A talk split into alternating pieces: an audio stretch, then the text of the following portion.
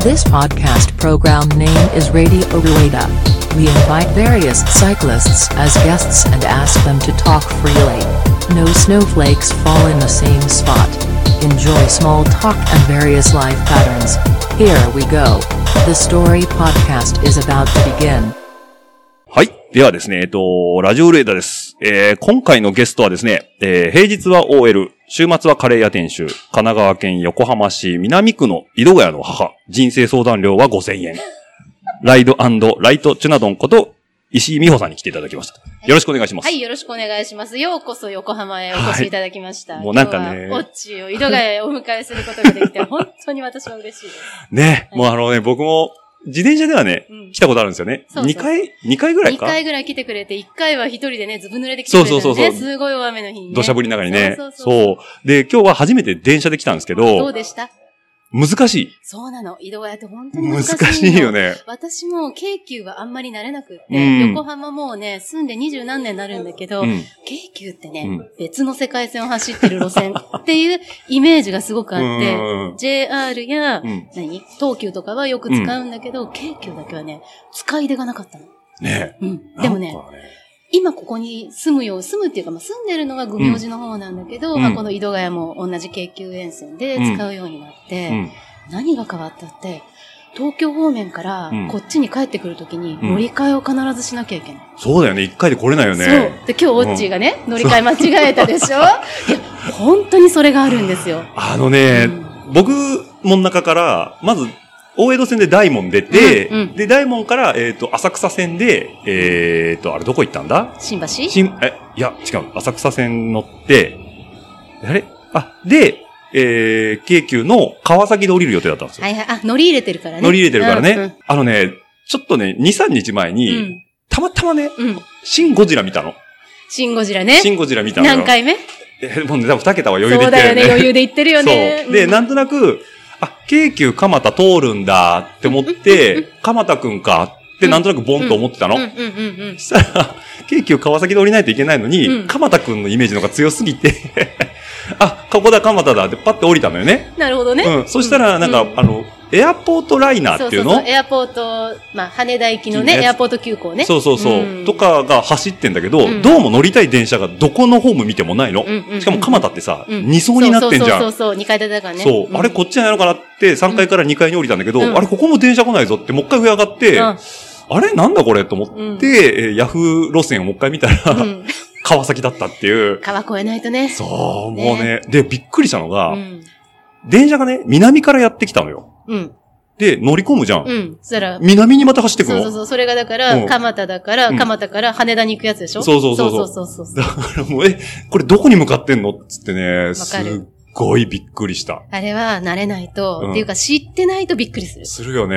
うんいやー、もう、難し難しい。難しいということで永久が難しい。いねです。え。はい。まあただそんな難しい井戸ヶ谷ですけどね、はい電車でも来れるんで、皆さんぜひね、えー電車でも来てください。はい、ということで、はいあの、そのね、井戸ヶ谷の今日、えー収録させてもらってるのが、思考バイジクルさんということそうでで、すそうでえっと、これは、えっ、と、今日もね、今横でお仕事されてますけど、はいえっ、と、志功さんが、えーはいやられてる自転車屋さん自で転車屋さんです。自転車販売店修理もやってやまっす。てるってことで、はいで、そこの奥に、うん奥っていうか、まあ、中、そうね、そうそうそうこれ、あの、志功さんの占有面積から考えると、このカレー屋の部分が非常に大きい。そう、半分半分っていうよりも、うんもしむしろ客席のスペース入れたらうんうん広いかもしれないっだよてね。いう謎の うーん。配置になっている。まあでもね、なんかあの、すごいおしゃれな自転車がね、大量に並んで。そうですね。オールシティと、うんまあ、サーリーたくさん置いてあるんで、うんまあ、好きな人にとっては、ね。うん、結構ね、うん、あの、カレー食べに来て、うんで四国のとこのお店は午後からでしょ、うんで、カレー屋さんは10時から一応自転車の人向けにね、早めに開けてるんだけど、うんまあ、まだ四国来てなくて、うん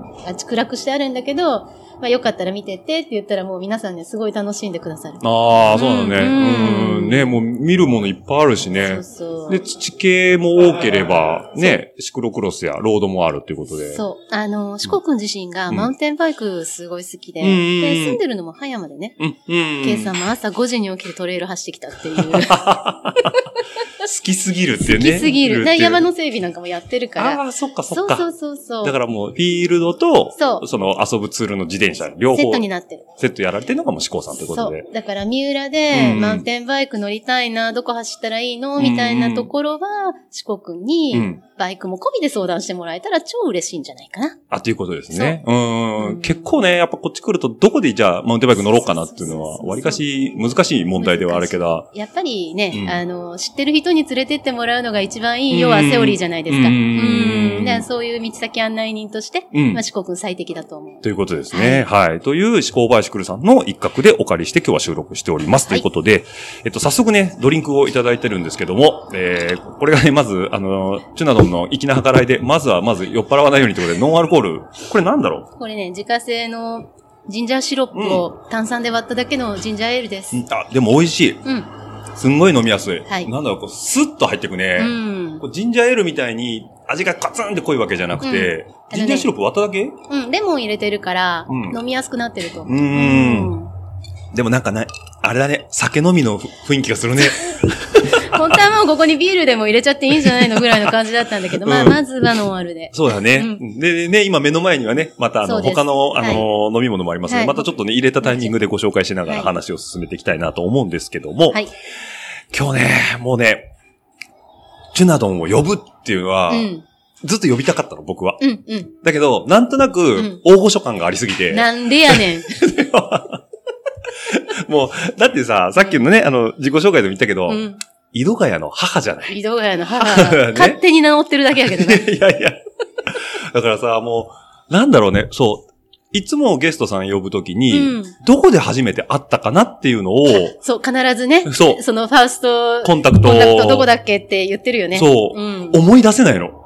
だからね、あー多分ね、プレステージか、野辺山か、私も考えたうの。んぼっち必ずそれをね、どう話してるかうら、ん、いつだっけなと思ったんだけど、あの時いたかなどこ千葉。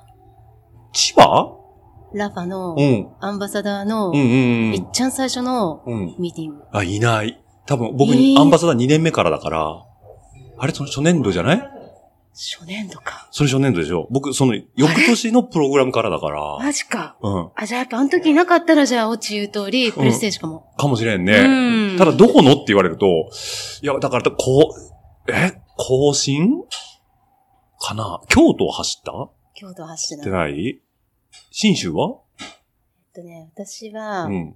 小国と、うん。あとは、更新だ。更新更ね。新だ。更新でだって、あれ、1回目じゃない違う。ああれじゃあ、え、京都が先じゃないのじ更新、京都、その次し新州。ゃあ、新州。新州だ。州ああ、一番天気も良くてね。雨だったけど。え、嘘 記憶が、ちょっと。もう、すごい濡れて。えー、あれ、俺もなんやかばい混ざってな。やばいぐらい、うんまあ、その次のビメンズも土砂降りでスタートしてるけど、うん最初に走ったやつも、うん。めちゃくちゃ降ったよ。降った、うんまあ、なんかプレイステージって基本降るよね。あの、あのラファのイベントは、だいた い、あの、苦痛に満ちた表情を取らせるライドが多いよね。ね、そういうコンディあショのンに当時従はうよねね。。あの当時は、当時はね今はね、なんかちょっとにこやかにね、そうそうそう穏やかになってるけどねう。ん楽しみ方がね、ちょっと変わってきてるかうら、ん、いいかなとは思うんだけど、そう。で、完全に、あ、チュナドンだって僕が認識したのは、うんもうそれははっきり覚えてて、うんえっ、とね、諏訪。明日はね、諏訪ああで、れシャカリキジャージ着て、あれそう。そう、さっきもね、サチが今日来てて、あ、本当にそうそうそうそう、んサチ太郎子供二人連うれんて来てくれてて、うんで、今日オッチ行くんだよって言ったうんらちょうどその話をしてたのあ、。してた。うんそう。あの時オッチーさんサポート来てくれてたよね、うんみたいな話で。そうそうそうそうそうそうそうそれで、あ、そうだなって言ってたの。あれで完全にうん。認識したの。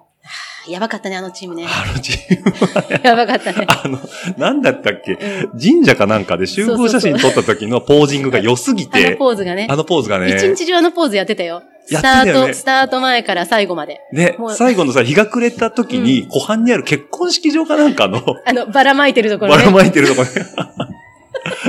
から最初から最後までもうポージングに命をかけてるよそううそうそうそなうチームまあで。ただね、普通に走ってももうね、うんうんうん。あの時、一緒に走った人たち、みんなよく走るうん人ばっかりだったから、ね多分普通に走ったらね、さっさとゴールしちゃうんだよね。ね、ちょっと終わっちゃうようなねそうそうそう、ぐらいまあ特にだった。ウィメンズのコースだから、まあ若干難易度も低いじゃん。うんうんうん。、だかららまあまあまあまあ、ちょっとじゃあ楽しもうよみたいなところで、じゃあ何やったらみんな楽しいだろうねっ つって、一日中あれやってたんだよ。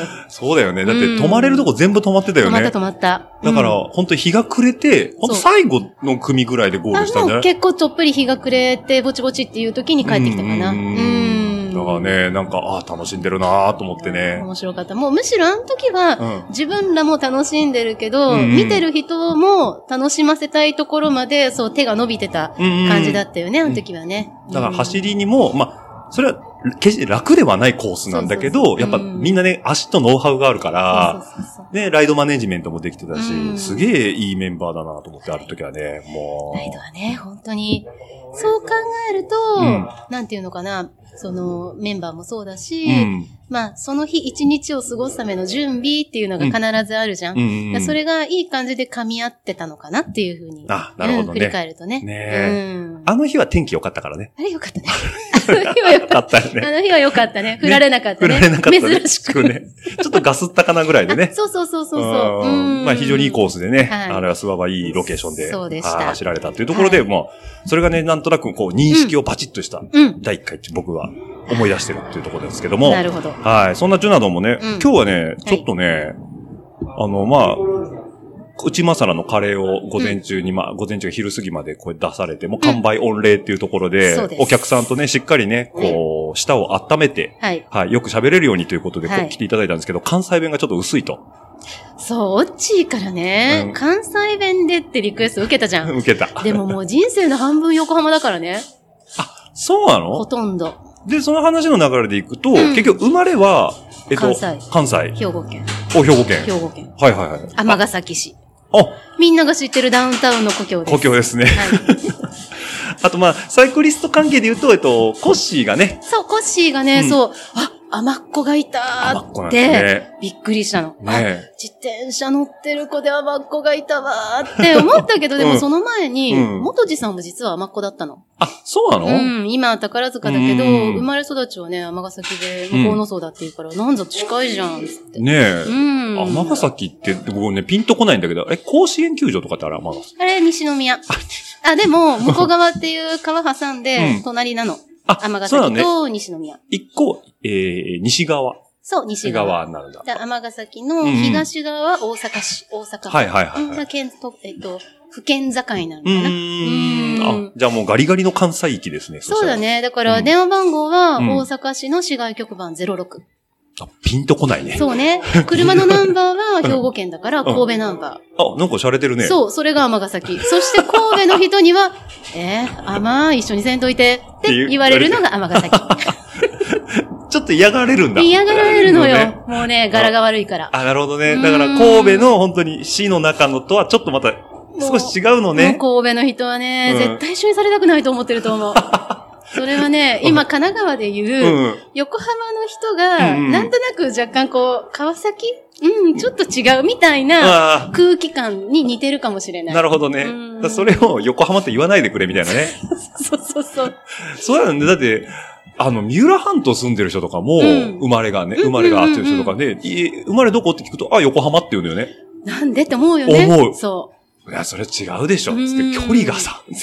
ちょっと違違ううよよねね。。うんこれ愛知の人もそうなんだけど、うんトヨタ生まれの人にうん家どこって言うと名古屋って言うんだよね。へえ、どれぐらい離れてるのいや、もう普通に50キロそくられ い。もうダメじゃん。50キロはダメじゃん。 50は言い過ぎかな。でうもん3、40は離れてる気がするんだよだっね。てさ、大阪うんから京都でうん40キロだよ。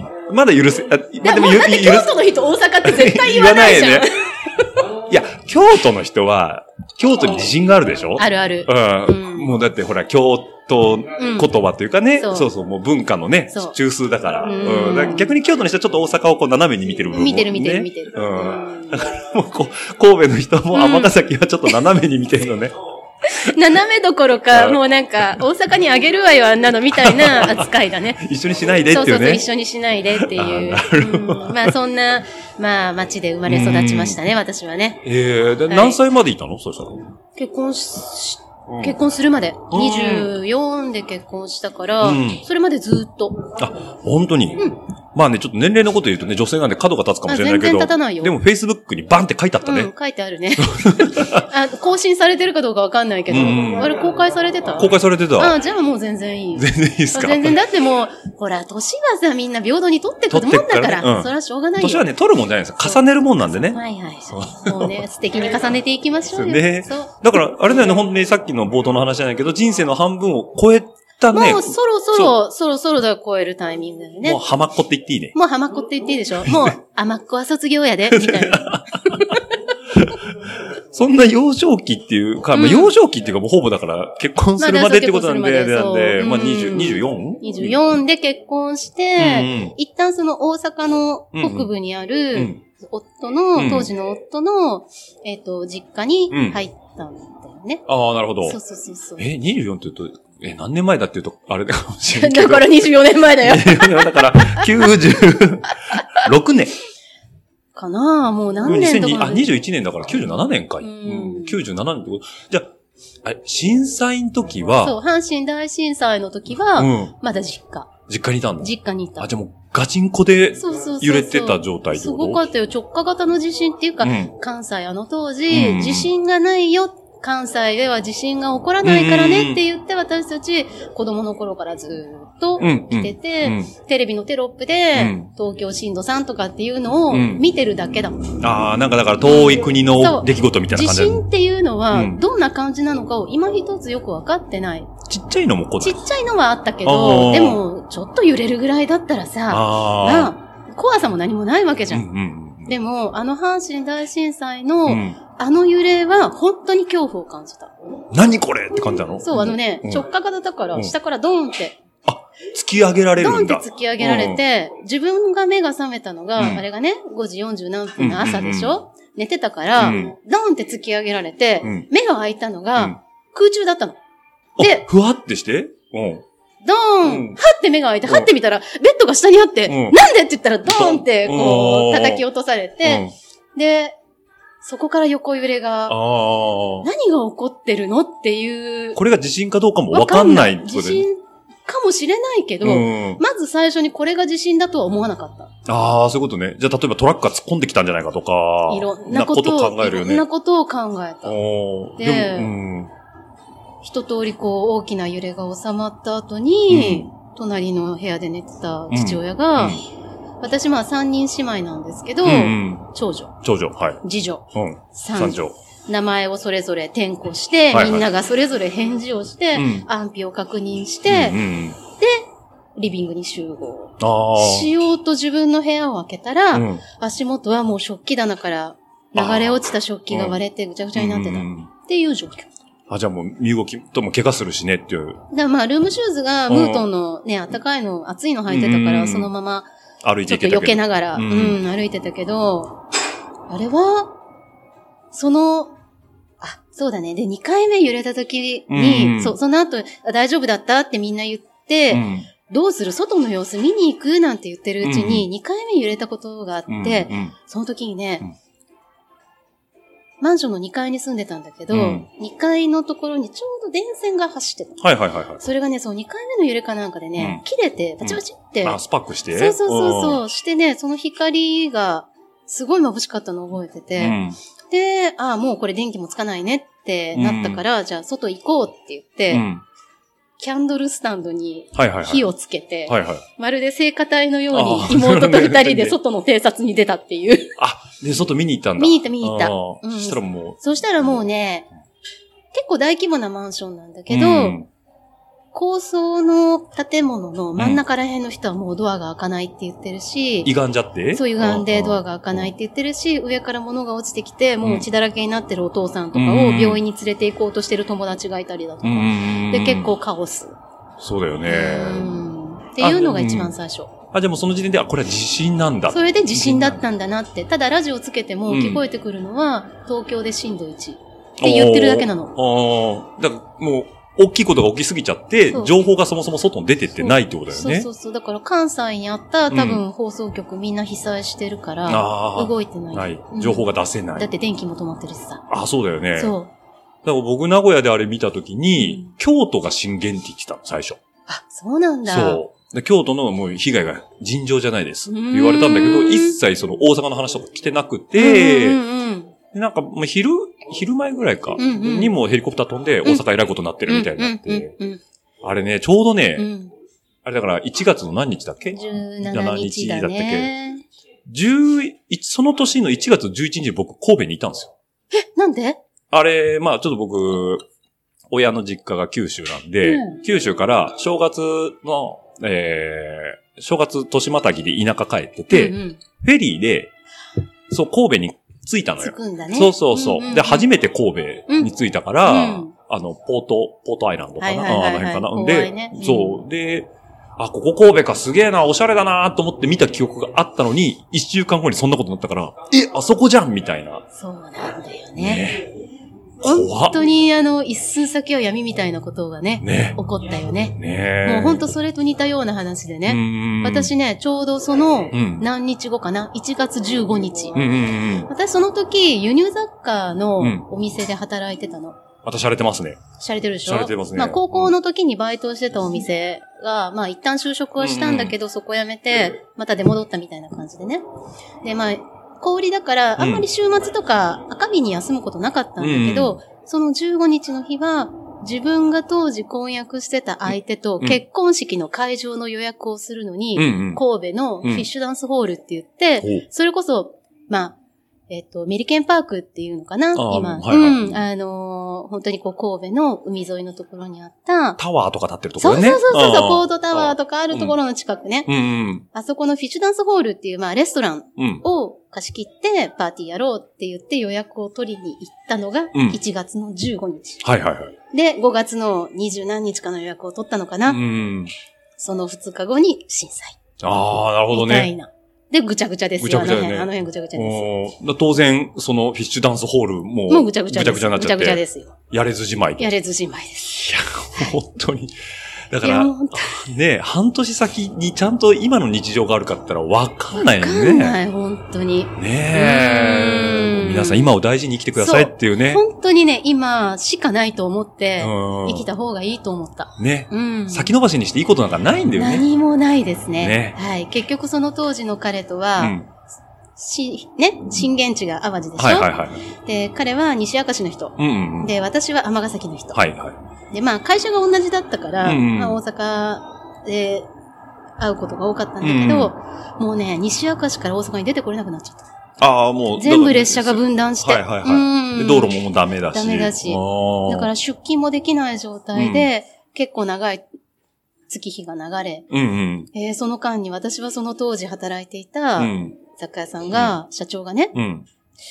いや、こんな時に商売してる場合じゃないから、うん俺はボランティアをやるほうほうって言い始めて、で、当時のアップルコンピューターから、うんパワーブックを、とモデムうんをたくさん提供してもらっほう。て、うんそれをなんか、被災地との連絡用に使うって言って、うんなんか人集めうてん、やり始めたの。はいはいはい。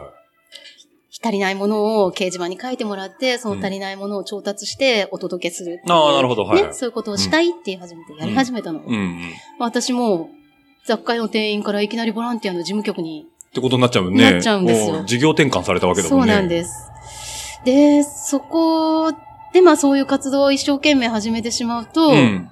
まあその当時社長もね、うん若かったから、すごいこうのめり込んじゃったっていうのもあったし、私はまあ従業員の身分だから、うん。ただひたすらそれについていくだけ。はいはいはいはいはい。おいや、もうすごい、やっぱりね、一生懸命やりすぎると人間削れてね、ーうん。辛くなってきちゃうんですよね。いろいろとね。おうおううんうんうんうんあの、心がね、うん辛くなってきちゃう。なかなか状況が、こう、いい方向に行かないっていうストレスなんかでね。先が見えないとかね。そうそうおで、そうなって、いや、もう私ちょっとこのままここにいたら、うんまずいかも。ーもう、おー友倒れになっちゃうう。んそのストレスとかいろんなことで。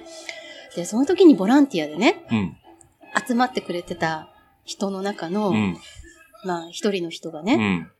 まあちょっと好意を寄せてくれてたっていうのもあったんだけど、うんこっちは一応婚約者がいる身じゃんまあそうだよね。そうなのよ。うんさあ、これどうす るってなるじゃんうん、なるねなるじゃんまあなるじゃんまあ一応ね、そこうう、ちぎりを交わした相手じゃないけど、そうそう一そうそ応ういるわけはね。うんもう、だもう、だけど、ね、まあ、なかなか会えないし。そう会えないしうんで、まだ当時さ、うん電話も家電だからね。そうだよね。そう PHS すらないもんね。ポケベルぐらいだもんね。ポケベルがせいぜいあった程度。どうだよね。うん、うん、うん。うんだからね、今みたいにテキストでメッセージも送れないし、うん。さあ、音信不通に近いよね、そうすると。マジ音信不通だったの。なるほどね。まあ、一応、安一応安否は分かってるけど、うんその、密に連絡が取り家にくい電よねだからさ、うできないじゃ。うんん。だからね、そうしてるうちにだんだん、多分、心の距離も遠くなってたんだろうはいね。はいはいはい。まあ結果その彼とは婚約が破談にな り、そこまで行っちゃったんです行っちゃった。あのね、お1月に震災でしーょ、う ?5 ん。月にようやく電車が復旧しうて、ん。ずいぶんね、北の方もあって、福知山とかあっちの方もあってね。おーえらい大ぐ阪るっとね。そうなの。の、そうしないと来れなかったんだよ、うんまだね。そう。京阪神はまだ繋がってなかったから。うんで、久しぶりに会った時に、彼の方からも、もう俺ら結婚とかそういうんじゃうんないよなみたいなこう話があって、うんそうよなって、何のためらいもなくそうよなあでー同意しこう、同意そうそうそう、もうもうもうもう自分もそういう気分になっちゃってたかうら、んじゃあもうそれで、じゃあもういいとりあえかずってここでっていう。解消だなっつって、あー解消しちゃったの。なるほどタイミングだね。タイミング、だってもう住む家もね、ほとんど決まってたんだうよ。ん結婚する日ももう決まって、住む家も親戚のちょっと息のかかったところで、じゃあもうここで新生活始めよう。うんうんでリノベーションはまあ好きにやっていいよって言うんで、あーじゃあ日曜大学好きだからやってみたいなんて、うん夢が膨らんでいたところ、バーンと震災でやられちゃって。人生変わったね。変わったうんね。てかまあ、なんだろうな。まあ、お互いね、今でこそその、あ今でこそっていうか、その、怪我をね、特にその時大きいこともしなくて、そううんただまあ、日常のその交通が不便だったりとか、うんいろんな事情あるにせよ、そうまあ、運命っちゃ運命なの運命は運命だと思う。ってことなんだかうね。んあ、じゃあ、そこでまあ一回破談になそうっ、て、肌 になってで、、で、その、ボランティアの時に知り合った方と、ちょっと付き合った。あ、ちょっと付きちょ合っったとら、付き合った。それが、あの、後々の旦那さんとかそういうオチにはならなかったそよのね。次なのよ。そのもうね、恋バナが多いね。やっぱりね、しょうがない。それはもう、だっねてえ、世代がさ、あ、まあ年代ね。がさ、うん一番だってそういう年代じゃね年ん。代だよね。ねね。うんで23子そう、22、22 23 23ぐらいからだからね。うーん。ちょうど見ましたよ、この間。あの、着物の写真。おどこでえ、 自どの分、え、ジョナの自分で上げてたやん。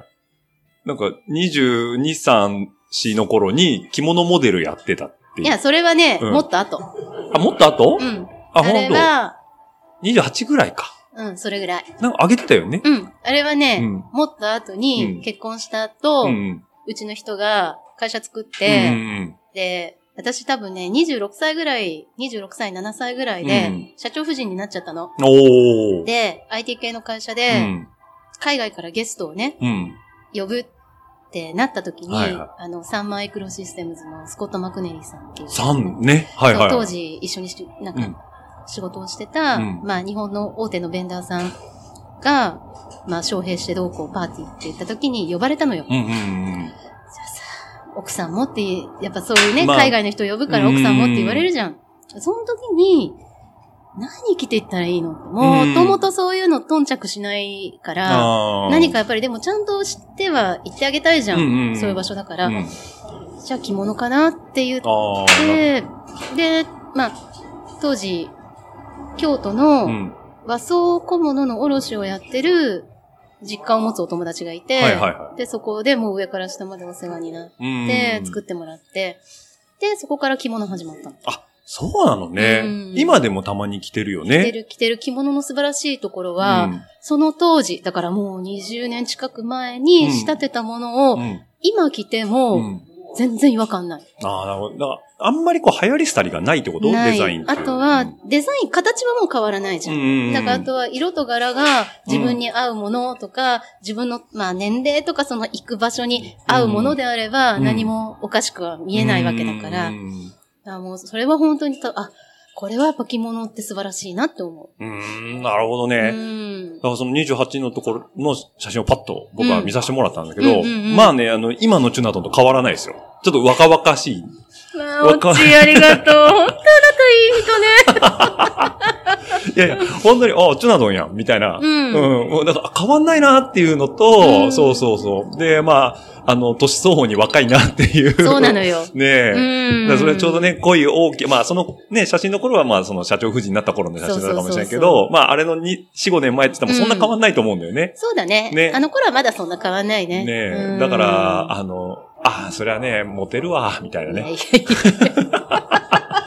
いやいや、基本さ、うんあの、愛想がいいじゃない。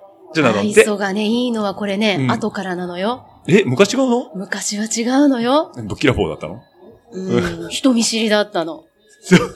人見知りは生きづらいって気づいたから、うん。なんとなく変えてみたの努力よ。努力でどうにかなるもんなのいや、だってさ、うんひしょうがないじゃん。 あ、まあまあね。 生きていくために。だって、今なんて、うんうちだとどっちかっていうと社交性の塊じゃん。と思うでしょ、うん。毎回大変なのよ。そこまで上げるの。が。あ、それはでもね、俺もわかる。こんにちはの一言を言うまでに自分の中でここからここまで引き上げてるんだから。テンショョンンをガッて上げてそう。、苦労してるのよ。スイッチをね、そこが入れるのがね。そう。それはね、なんかもう、ぼーっとしてた方が楽だもんね。楽だもんね、あまりこう他人に干渉しないとそうもうか。ね、自分が怠惰になるなら本当誰とも話さない。本当に。と思う、うん、本当そう。ええまあね、今ね、うんリスナーの方で声聞いてもらってる方たちも多分、声から感じ取れると思うんだけど、どこがっそう。て思っちゃそうけう、ど、どこがって思うけど、うん愛想のいい人ほそど、うこう、裏がね水面下でね、あがいてるもんなのよ。まあでもわ、わかる気がする。ううんんなんか俺も一人の時楽だなって 思うもんね。ね、そうだよね。 そうそう。うんだから、ね、うちのね、うなずき屋とかがさ、うんあの、本当ラジオになると声変わるよね。あー、でもそれはさ、うん聞かせる声じゃん。あ、まあね、ちょっとワンオクターブ上げてそうだね、よ喋、ねってるけど、うんまあでも、話してると、うん最初しんどいんだけど、うんちょっとずつテンションも自分もそうそうそう、上がってくるからね。うんだからそうう。いうと点でいけば、もうあの、うんちゅなどんの気持ちはね、すごいよくわか分かってもらえて嬉し い。る。そのね、こう後からって、努力って具体的に何やるの、あのね、うん人はうん自分が思うほど私のことを気にしてないってひたすら自己暗示かけた。それはでもあるかもしれないうねん。。だからもう多分うねん、人の顔色を気にしすぎだったんだと思うう。ーんうんそれはもう昔からその、子供ちっちゃのい頃頃かからら。幼少うん期、人見知り。あ、なるほど。うんおー苦手。あ、じゃあ何学校の友達付き合いとかももう本当に親しい子だけって。もう本当苦手。早く学校じゃないところに行きたかった。ちっちゃいコミュニティからもう嫌だった。外に出たいっていう。うんおーもうね、そういう意味では早く大人になりたいと思い続けた子供時代だった。ああ、そうだったのね。うんえ、実際にその、じゃあ、その頃っていうのは、その、まあ、小学校、中学校、高うん校、大学、大学大学はね、行ってない。行ってないもういきなりリクルートに就職した。ああ、じゃあもうね、その、 希望通り早く出そう、たい早く出たい、それだけだった。おうーん。じゃあ、小中高の時とかっていうのは、う何かこう打ち込んでたものとか、うん。あの趣味っていうのはあったの意外じゃないか。うん自。転車の人で意外と多いんだけど、うんブラバンだったの。え、じゃあ自転車の人でブラバンが意外と多いって、多僕いは逆に知らない。そうなの私がうん。聞いた人で結構女性は、女性サイクリストはうんブラバン出身多い。へえ。多分心肺のポテンシャルあるんだと思う。腹式呼吸。そうそうそうはあそう。呼吸は強いと思うんだよね。うん肺活量的にも結構しんどいことするから。うんだから多分そのポテンシャルがあって親和性が高いのかなって思ってたんだけど、うんまあ、私も裏番、小学校、高学年、うんうん4年生ぐらいから始めて、4、5、6でしょ、うんで、中学上がって3年間ずっとやっうて、ん高校上がった時に、私が使ってた楽器が特殊なもので、うん高校のクラブにはその楽器が高くてなかった。おうーんおおその高いから置いてない。置いてないああ、所有してないってこそとうそね。うそうそう、はで、いや、じゃあもうここうでん、これ、やめてもいいかな、いはい。でうんうんなんで続けてたかも、自分でわかんなくなるぐらういん、生活に入り込みすぎてて、ああ、もうだやからめる一発部想にながっちゃなったかんっだ。た。そうそうそうそう。別に一生懸命続ける気もなかったんだけど、たまたま小学校の時の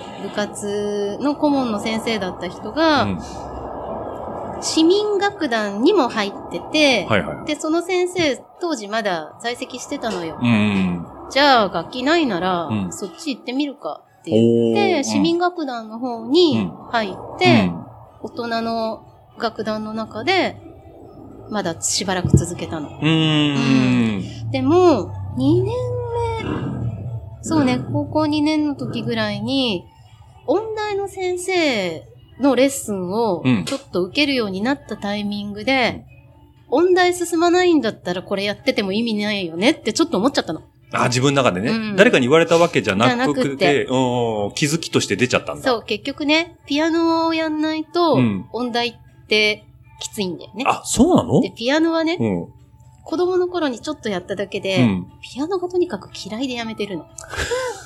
あったし、ピアノ嫌いだったからもうダメだなと思って。あー何あの、バイエルンとか。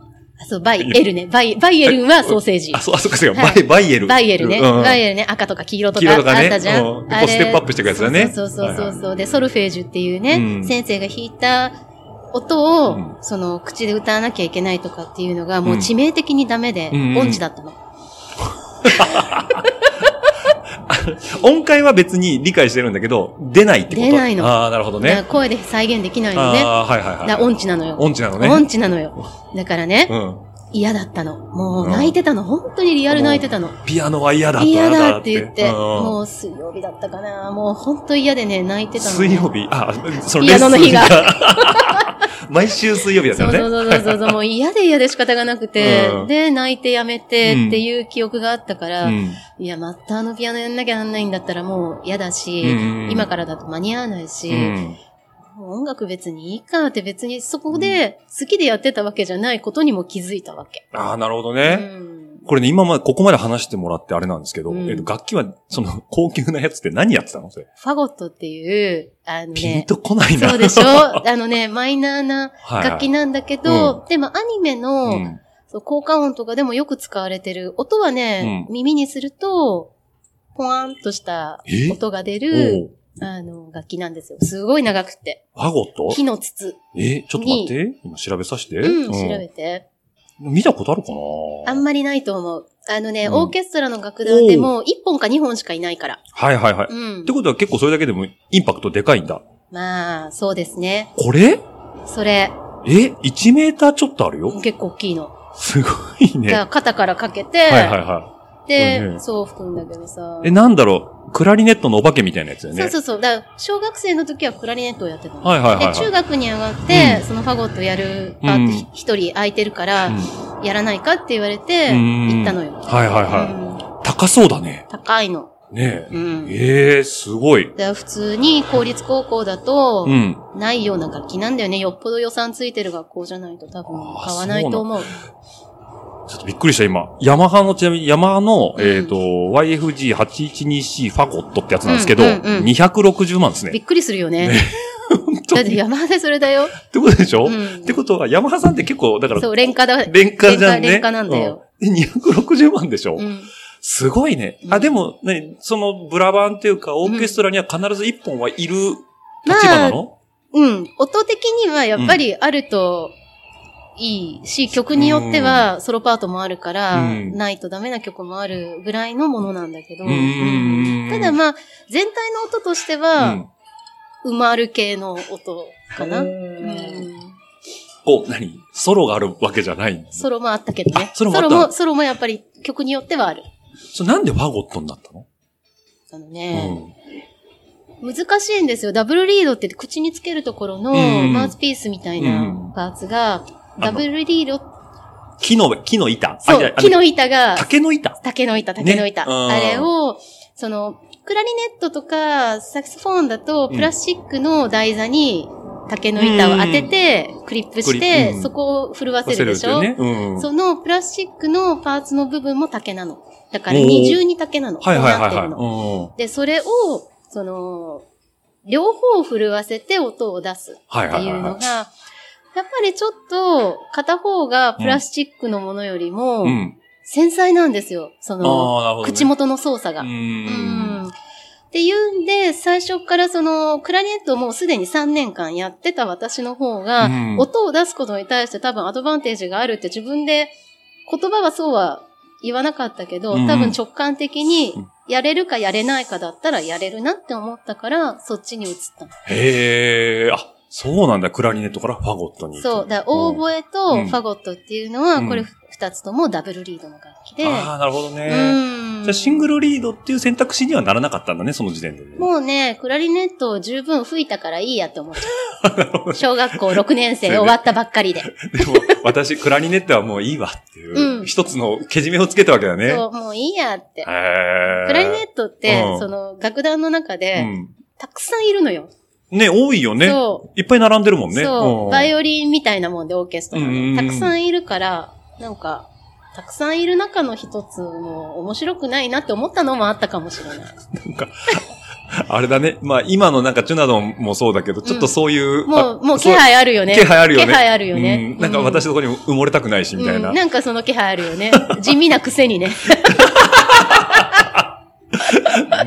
根っこ地味なくせにう、望むものはちょっとね、で、人とは違うものがいいよね、そうみそうたいそなうそうねそう。ああ、で、ファゴットに行くわパけゴッだト。に行ったの。そう、サックスとかそっち系とかじゃないんだね。サックスはね、うん人気があったのよ。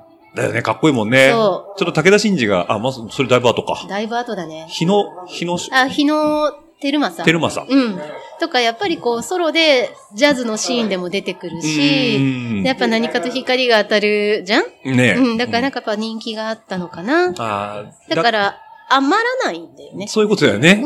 うもうちゃんといるわけだもんそう、ね。やりたい人がいて、楽器の数が埋まってれば、それはもなるほど。う、はい。それはもう私の選択肢じゃないと。そう、あんまり考えなかった。フおうんってなると、 やっぱ、ファゴットに行っちゃうんだね。ァゴットだったね。ああんまりその辺はうね、ん。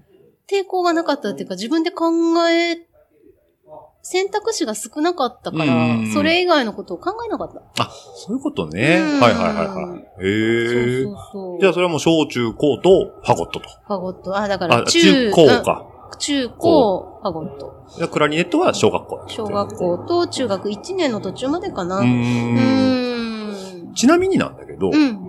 あの、歌があるじゃないですか。あの、パパからもらったクラリネットっていう。ああれ、音出ないのは、うんあの子が老けてないからあ。なん吹だよけね。ないからだと思うよ。ね、壊れてるわけじゃな壊い、れてはね、壊れたところで音は出ると思う。壊れた音がする。壊れた音がするんだよね。ねそう、だからあれは壊れてなくて、実はその子が老けなかったっていそうそううそうそう。話が、だからそれぐらいクラリネットも難しいんだよね。まあ最初音を出すまではね、ねそのリードを上手に震わせるまでは、うんうん今でも老けるのもう無理だよ。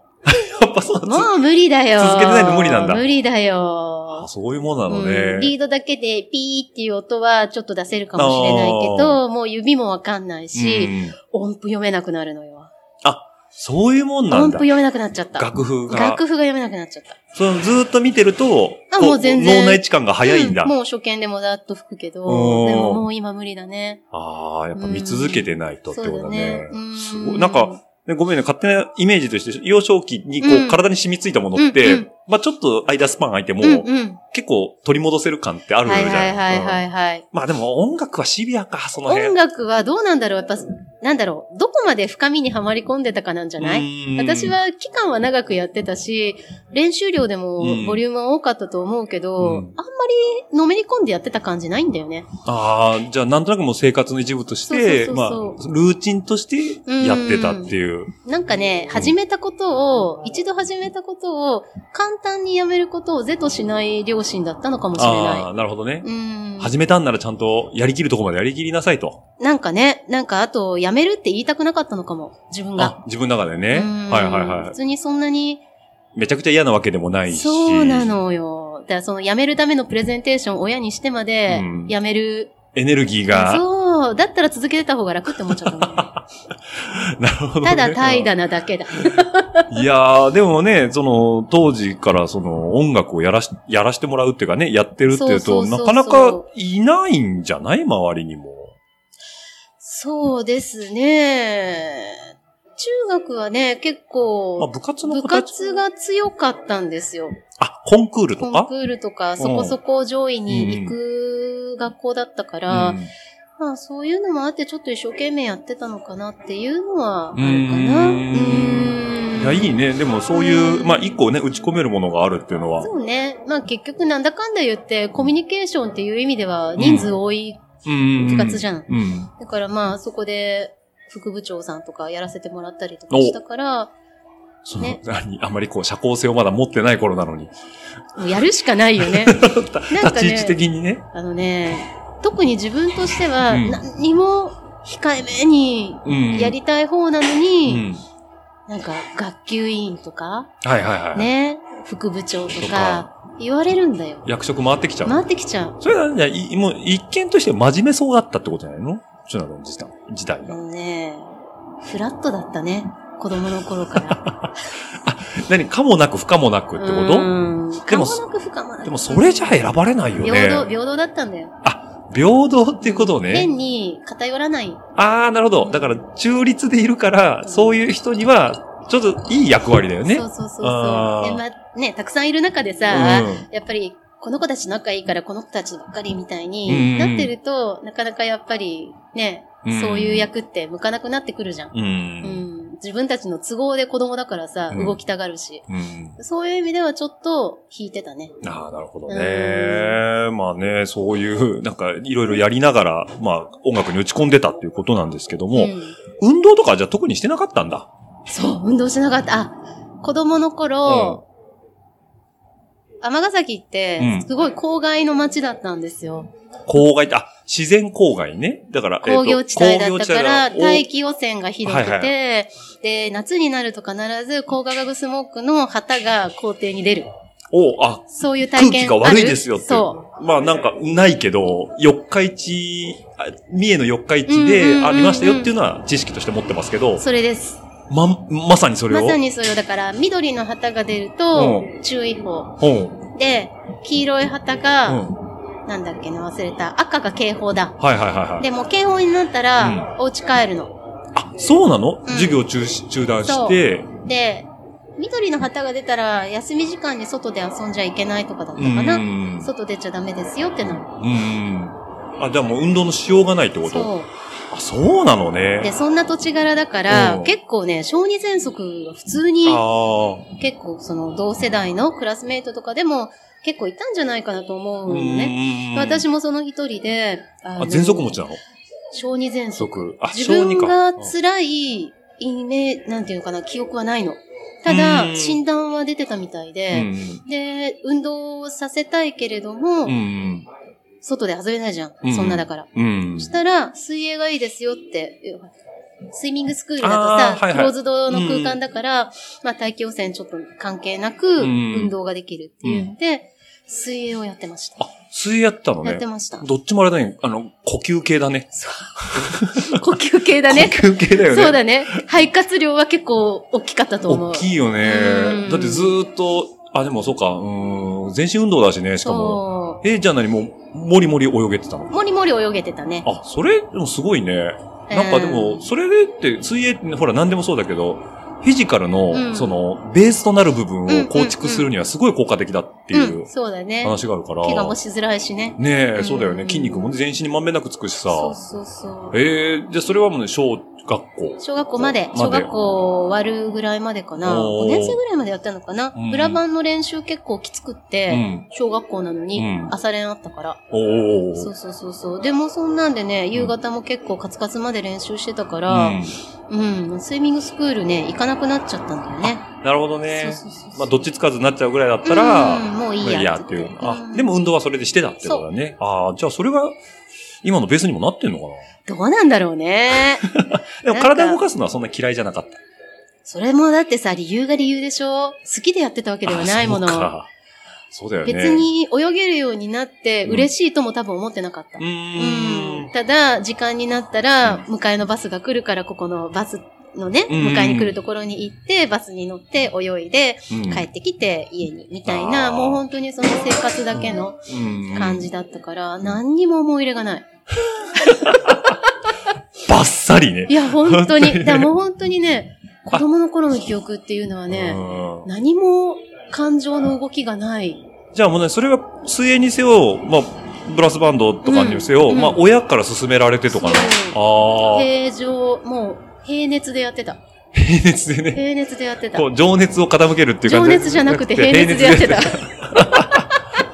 なるほどね。もうなんかあれだね、ちょっと客観視ができてるたらね、その頃からなね。んかねちょっと冷めて、冷めてるね。うん、冷め冷てめる、てるあのねね、いい子だったんだよね。ああ、そういうことか。多分、あんまりうその余計なことをしないためのなんかだったみたいな感じ。あなるほどねうんだから良くも悪くもそ、あの、まあ、その、暑くもなく、そ寒くもなく。そうんだから無関心なわけでもないし、うん。熱狂してるわけでもないうし。本当にそう。へえ。本当平熱でやってた。ああ、そういだうからの。平熱の割によく続いたなって思ねえう。。うん、ブラファンなんか特に。ねえだだからもうさっきのその、何あんまり社交、昔は社交性がなかったって話もそうだけど、うんうん今のチュナドンを知ってる人からすると、何言ってんのってことばっかだよね。そう だよねだからね、その後の努力なんですっ 努力と反動じゃないのそれはもうて。。いや、どうなんだろう。まあ、なんそういう風うんに振る舞えたらうん楽というか、うーんでもまあ、その自己表現の方法を知らなかっただけかもしれないし、ああ、なるほどね。うん、こうやっても平気っていうケースを少しずつ積んできた結果が今なのかもしれないし。あ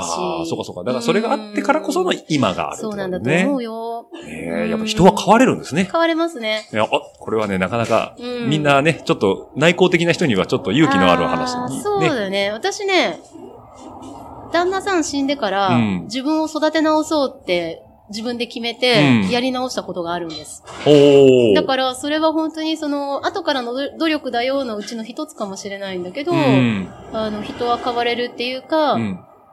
自分からでしか人間変われない。ああ、なるほどね。人からの作用で変われるほど、あ、ななるほど。だかではら、ないというか。まあ、ね、きっかけとしてなんか人から言われた言葉で変わる人もいるにはいるけど、うんやっぱ最後は自分の中そうで、こだね。う、変わろうっていう気持ちがやっぱりないと、そううん、本当それはそうだと思う。あーまあね、人生でそれぐらい大きな出来事が起きればそうね、だね。ちょっと心入れ替えるっていう場面も出てきちゃうってことですうね。んはい。。ね、なんかね、ちょっとね、もうね時間もいい感じなんですけど、前編としては。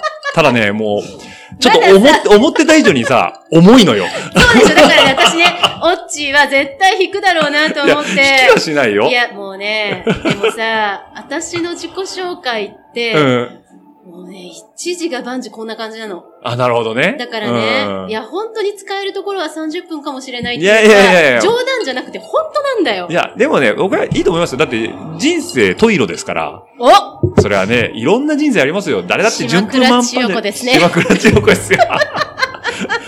そこ出てくんだね、島倉千代子はそこね。ね、昭和だかしょうがら。ないからね。ね え、っていう話で、まうんあ、あのーまあ、関西時代だったりとかねそうだね社会人になって、まあ、うんそう、気持ちを切り替えるっていうところもあるんだけど、うんじゃあ、ことね、自転車って今もう、だってどっぷりじゃない、そうだだね。ライフワークじゃん。うん。そうだねで。どこで自転車になったのねずいぶん間空くんだけど、ん。私ね、30半ばでスキーを始めたんですよ。おー、スキーね。スキーね。はいはいはい。で、なんでそれスキー始めたのからなるんだけど、うんその当時私、うん。車で遊んでたの。車で遊んで。車で遊んでたの。オッチーはね、車の人だかうら、ん。まあちょっと話そうかなと思っーてたことでもあるんだけど、あのね、またちょっと重い話絡んでいいいいよ、いいよ。ほんもうね、いいよ。も うね。今日はう、んどっちかって言ったら、もう、井戸ヶ谷の母に話を聞きに来てるかあらマジで、どっちかっていうと僕はね、あのー、バスへのバーであ、聞いてる感じだから。じゃあちょっとチェンジするいやおかみ、おかみ、おかみ役チェンジするおみ役チェンジ。 ちょっとね、ママの、そそうの話聞きたいなっていうじゃあね。ママの身の上話をしようしか。 あの頃さ、うんまだ結婚してた頃なんだけど、うん。と当時のね、うん。夫がう、ん。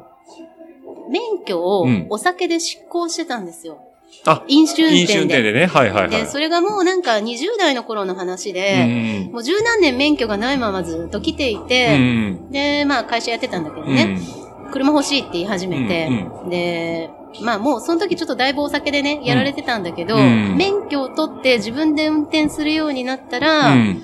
お酒飲まないで帰るっていうライ、生活のサイクルになれるんじゃないかっていう期待を込はいめはいて、俺、教習所通うからうん、車買うってうん。言って、う注文入れたの、車、おー、なるほど。ポルシェ。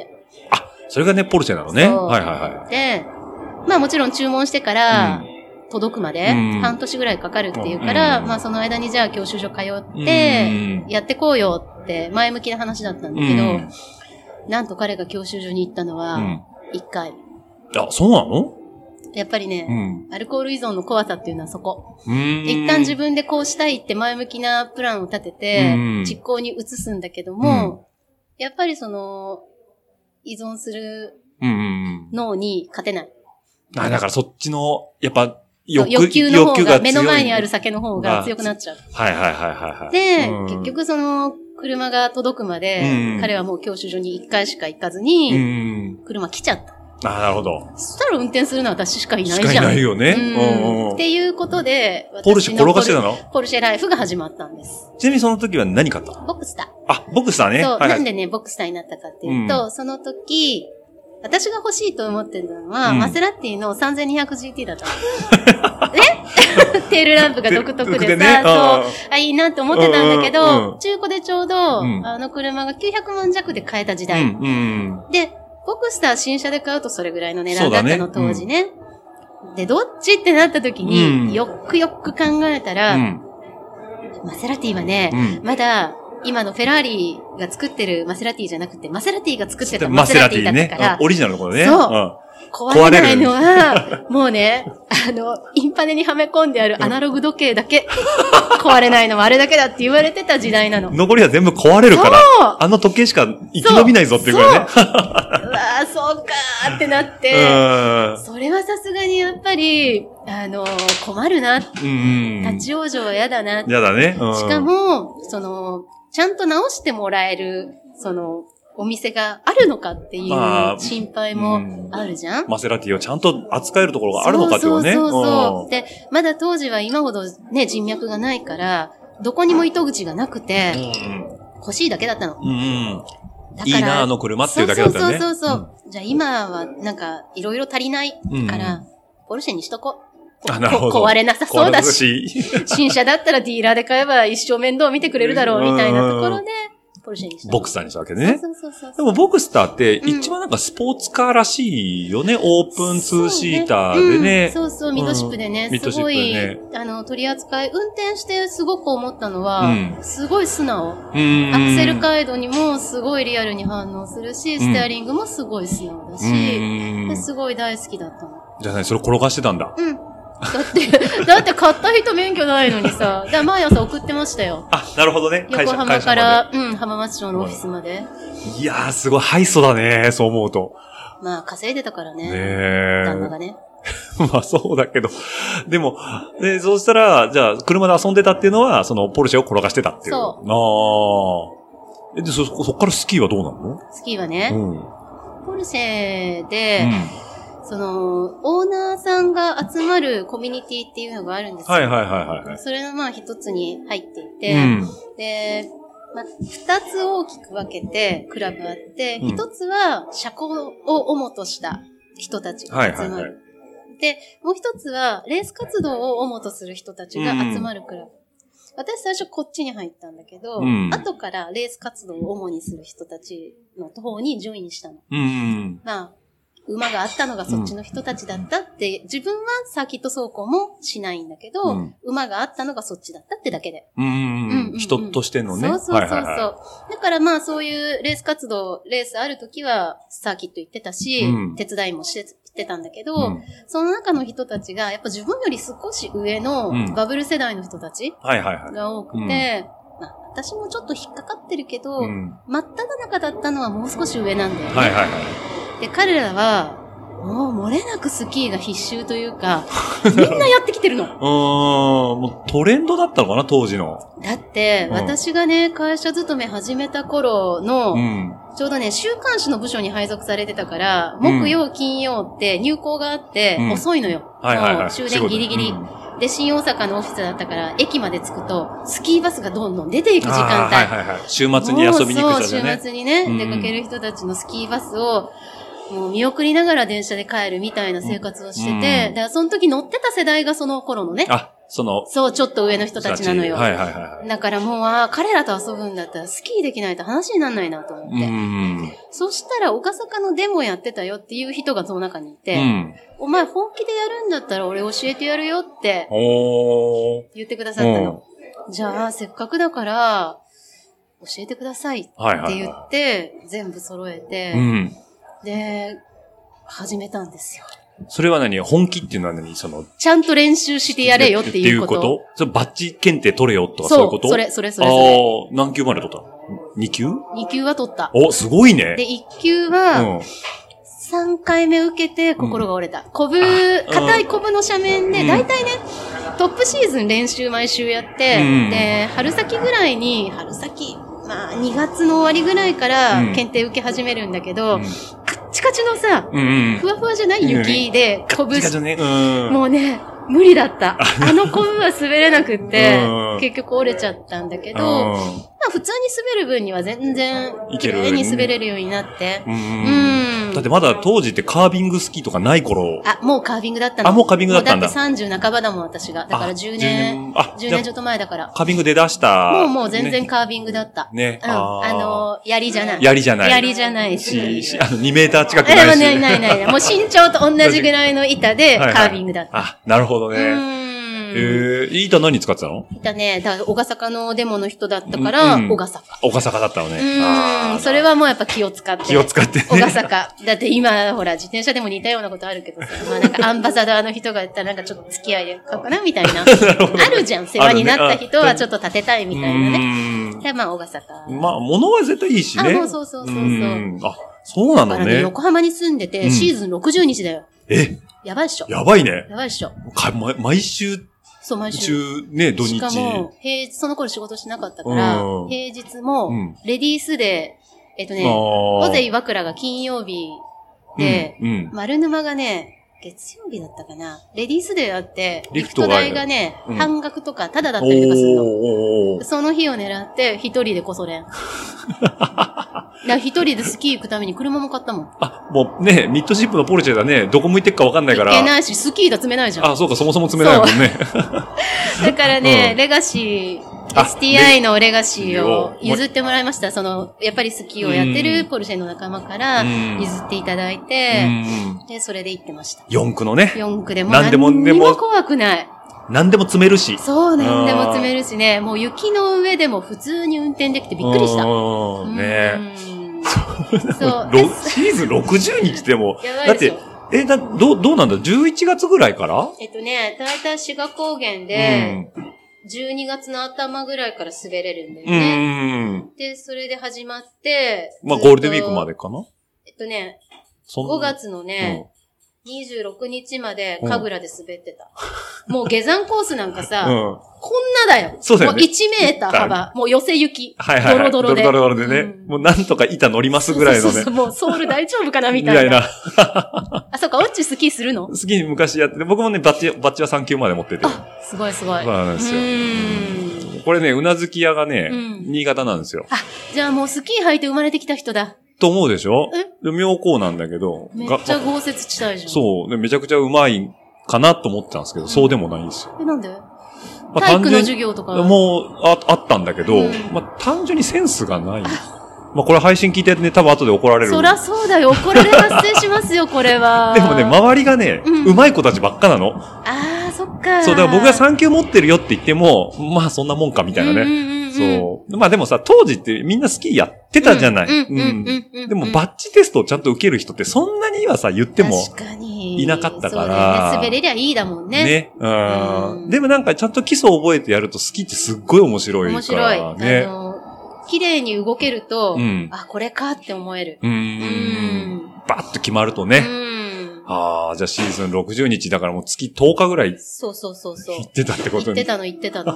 すんごい言ってたの。ちゃんと練習してたから、ちゃんとやるならうのんちゃんとをやってたのよ。ね、やってたんで。ちゃん、まあちゃんと教えてもらそっう、て。ちゃんと教えてもらってお、で、検定も受けてってやってて。で、さ、うん。そう、その中で、じゃあスキー夏できない間に、うんその次の冬のために何ができますかっていうは話いで、はいはい。始まったのが自転車。オフトレ。はい。スキーがメイン、当時はメインで。メインでで。でなんでスキーのオフトレが自転車になるのあのね、使う筋肉近いんですよ。あ、そうな、あ、ハムとか、うん。大臀筋とそうか。あ、そうな踏のんか。張る力うん。であ、使ってるところが近いんですよね。う。そうだね。だってあの、クロスカントリースキー上がりでうんうんマウンテンバイク選手って結構いるもんね。うんうん。ははははは。実う際、うんん。とまあ、別の教わってた人も、うんまあ、車で好きでっていう共通な友人なんだけうど、やっん。ぱりね、オフトレで自転車使ってましたよって話を聞いて、うんうんあじゃあ自転車かって始まったの。おうー、んじゃあ夏場乗るか、みたいなか感ーっつっじで。て。おーじゃあもうあくまで本当にスキーがもっと上手くなろうとか、そうそうそうそ上う手に滑れるためにっていうそうのがあったんだ。うん、その頃痩せっぽっちでうん、体重、まあダイ、ダイエットした結果、痩せっぽっちになっうんうんて、スキー始めちゃったんだけど、うん落下のスポーツだから、重さそうと、自重がいるんだよね、そうある程度ね。なのよだから、うんあ筋肉いるよねって、うんお前これ以上、なんか、このままの体型だったらそんな上手くなんねえぞみたいなことを当時言われてて、うん。じゃあ筋肉つけるかもあった。あ、なるほどあの自転ね。車は。はいはいはいはうんい。じゃあまあ、肉体改造みたいな感じそでう、そういやもう本当にスキーそうそう。に、うん。も特化うして主たの軸を置いそうて置、いてたの。あうんー、で、自転車が始まると。自ね転車始まったの。え。そそういうことですね。う。お、そそろそろねう。。はい。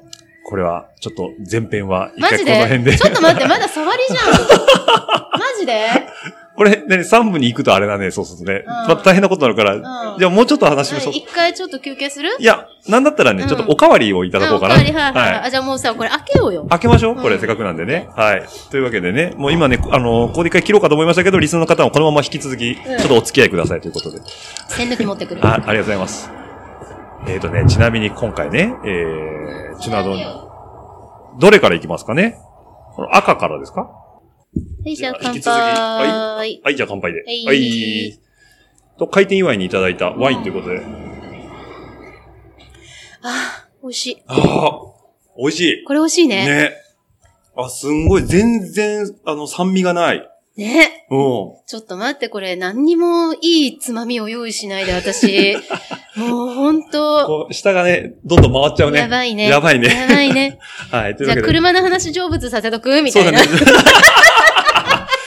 ね、一回ちょっといやーね、せっかく自転車取っかかったのに、そまれでたね車車に戻るにの戻っみてたいな。ね。ね、今ね、ちょっとね、この、ワインをついでる間にね、あのードラレコが当時はなかったねっていう話そうでなんね。だよね。ね。 あれはねう、ん。やばかったよ。日本が、あの頃車ね、乗り回してた頃ってうね、ん。ほんと日本が狭かった。あっという間についちゃうみたあっという間いにな。ついちゃう。だからまあ、今だから言えるそう。っていうもうね。今だから言える話で成仏させていいのであれば、まあ、オッチ、あの、あれだったら切ってくれてあるあ、んもうだけ全ど、然、はい。正月、毎年ね、年末に帰ってたの。ああ、えっと、関西に実はいはい家はい。うんうん横浜からうね。ん。で、だいたいね、20、28日ぐらいに、うん。向こう帰って、はいはいはい。で、1月1日の夜中に、うんうん。横浜に戻ってくるの。ああ、もう正月に戻ってきたのね。。そううん。なんでかわか るえあ、あれ、あの、要は、警察がいないってこと。知ってんじゃんね、元 さす旦がはだね。ね。知ってんだね。知ってますねそれはうんそうそうそう、それ それ。だからね。うん。 31は、うね、31から1日にかけては、うん初日の出暴走の取り締まあまりでそ出っちかけに行てっるちゃでうしからねょ、うんうんで、1日はう、ん。初詣の警備に駆り出されてるでしあーなょほどね。はいはいはい。 1日の夜だけはね、本当にいないのよ。無法地帯になるわけだそね。うなんです。でも、それ をを狙って。狙って。うん。じゃあ、まあ、一般車も少ない。ああ、そうだよね。ね、まだね、うん1日の夜だとね。そもそも輸送が動いてないもんね、まだね。そうそうそうそうそううんじゃあもう、マイウェイが。そうな んです。だから毎年、うん1日の夜うんうに、ん。 20日合わせがその車のお友達で。はいはいはいはい。あるんですようんうんうん。で、それに顔を出してう、んその流れでうん。帰ってくる。あ、なるほどうね。んあーで、京都で大体、京都、京都の手前豊中とかかな。で、まあ、みんなポルシェの友達集まってうん、お話しして、パフェ食べて、みんなほら、車だから飲まないから。ああ、そうかそうか。ね健全なのよ健全だね。健全なのようんうん。で、じゃあ帰りまーすって言っでて、帰ってくる。一路東へ。一路東へ。まあ、あの、ちょっと何キロっていうと角が立つからあれだけど、ええだいたい何時間ぐらいで帰ってくるの一番短かった時間言っていい、いいよ。このタイムはもう本当に一回だけだけうど、んうん。京都東から京都東からね、はい。横浜町田まで。町田まで、はい。頭おかしいよ ねお。かしいね。しかも一回給油して んの。奥下タンクちっちゃくてそっさ、か。持たないんだよ、ね。持たないんだ。っていうう んか、あの、踏みすぎだね。あ のね、うん私の車ね、うんまあ、ディーラーで買ってるからディーラー出すじゃ。うんんうん。毎回褒められんの。え、なんでそれマフラーの中真っ白ですね。ああ、ちゃんとね、踏み切ってんの踏み切ってんの ね。そう。街中だけボーボー行って乗ってんのとは違うんだ違と。うんですよ。いやー、ちゃんと焼けてますね。焼けてますね。焼けてました ね。ちゃんとね、もうんう、エンジンが喜んどると。はい。あ調子良かっ たです、本当にあ、。ねえ、うんああ、ちゃんとボクスターらしい使い方をしてたということでね。い、はい。や、そのタイムはちょっとびっくりだね。成仏させてやってください。 ねえ。今ね、あっちの世界に行きましたよ。昇天してきましたよ、いやーもう本当に。ねだからもう本当首都高うも、ん。ぼちぼち走ってた。ああ、なるほどうね。んいい時代だね。うん。だってさ、新透明ない時代でそれでしょそう、なくって。だからね、。旧透明でしょそう、だからね、鈴鹿に行くついでうんに、伊勢湾岸うでん最高速アタックですよ。 まだね、伊勢湾岸できたばっかりで、うんうんうんもうミスなかったの。繋がったばっかでね。そうああその時ですよそ。の時だね。は成仏した。いしたでしょも成仏したよ。うマジ成仏でょ。しょほらね、もう、まあ今だからだうね。んうん。今だから言う今けだどから。言うけど。言うけど。あの、じゃあこのラジオね、うん今だから言うって人結構多いん言いたいんだよ。言いたいみんな、だから成仏させたいの。そういうことだね。この話を成仏させてやりたいのうよん。ここでもう話したことによっそて、うすべてがもう浄化されて、そう。極綺楽麗な体になるのよ。極楽浄土にそう入れると。 そう。オッチーはすごい役割を果たしてるそうね。ね。もうみんなを小綺麗にして。そうそうああ、なるほど。ねね。だからまあそういう のね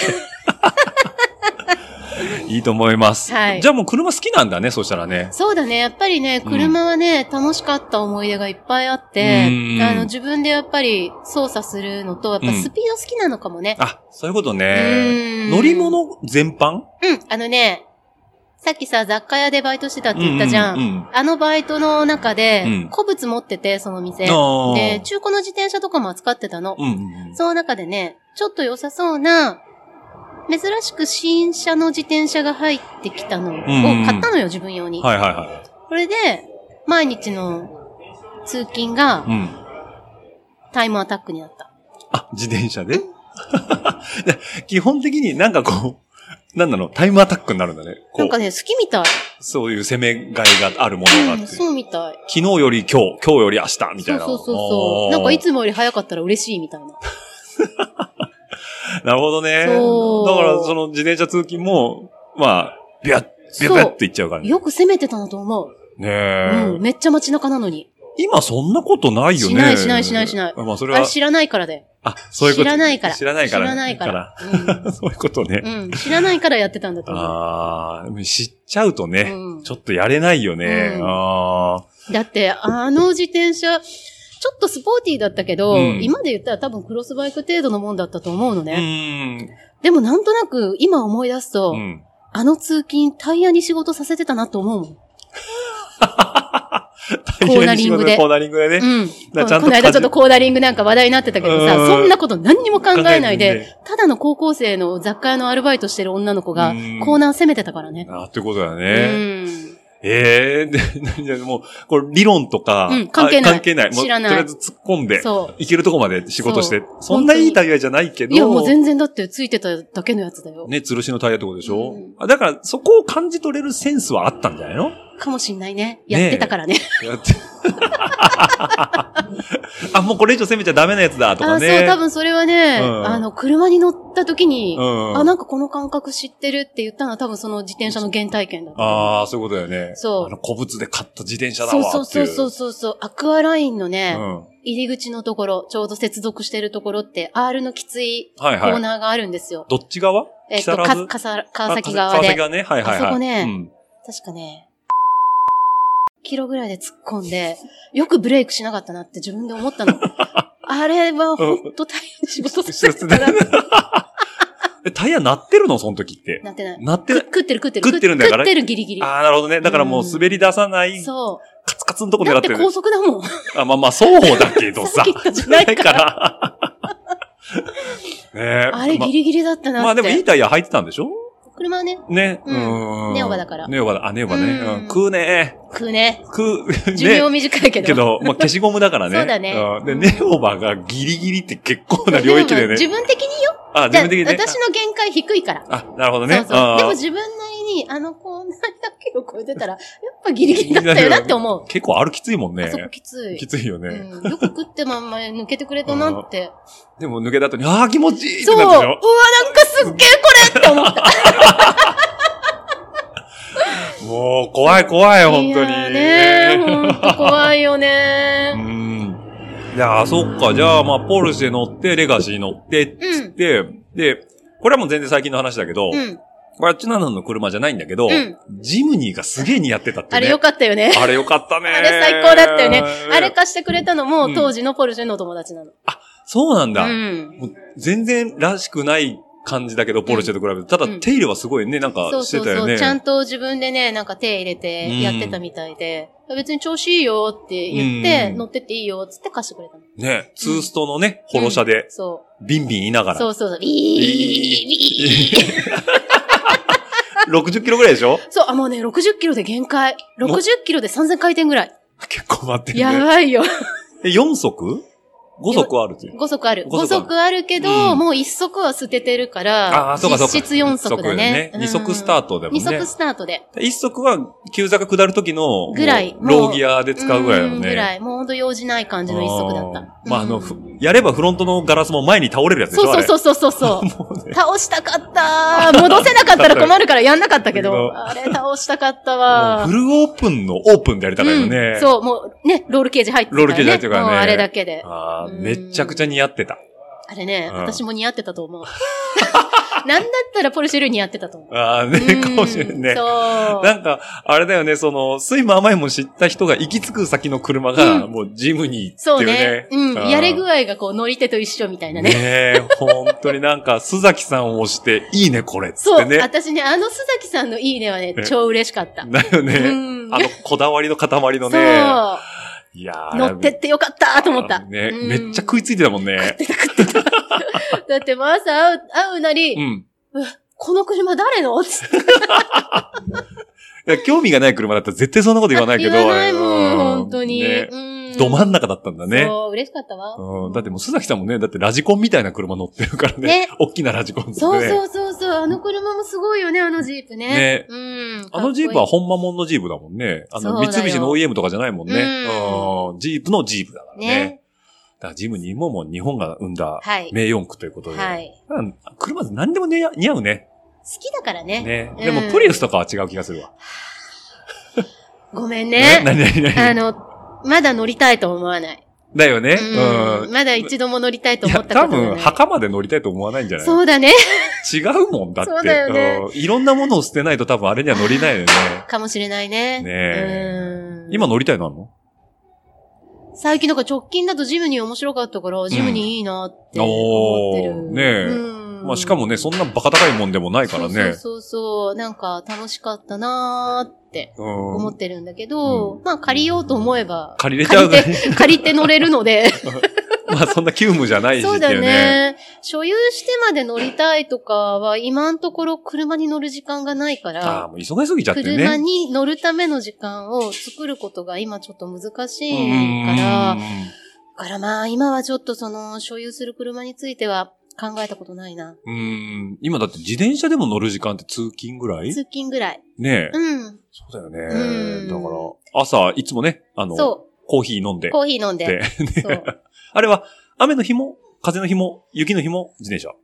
あと、基本的には雨でも乗ってる。うーん。まあ、ちゃんと装備をすればってそ感う、じだね。装備あれば平気なのはもうほら、経験上知ってるじゃうーん。ん。でまあちょっとでもその後、シャワーできずに働かなきゃいけないかうら、ん。あ、そうかそうか。そのままの格好でできるっていうと、どうしてもやっぱりレインパンツを上に重ねたりとか、格好的にはダサくなるけど、うんうんまあ、ごっそり着替えができない前提での準備をして、うん。行く感じって感じだね。